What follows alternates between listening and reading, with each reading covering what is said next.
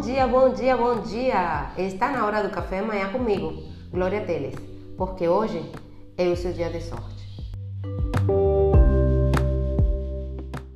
Você sabe qual a diferença entre tática e estratégia?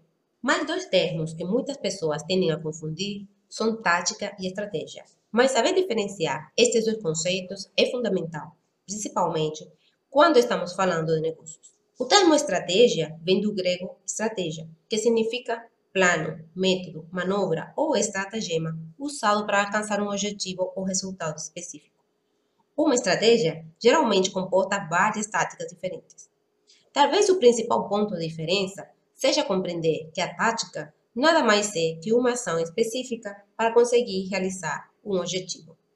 Por exemplo, um objetivo pode ser aumentar o faturamento em 10% ao ano, e a estratégia pode ser reativar antigos clientes. A tática pode ser enviar cupons de desconto. Desta forma, podemos dizer que para a estratégia ser bem aplicada, ela necessita de um planejamento pré-definido.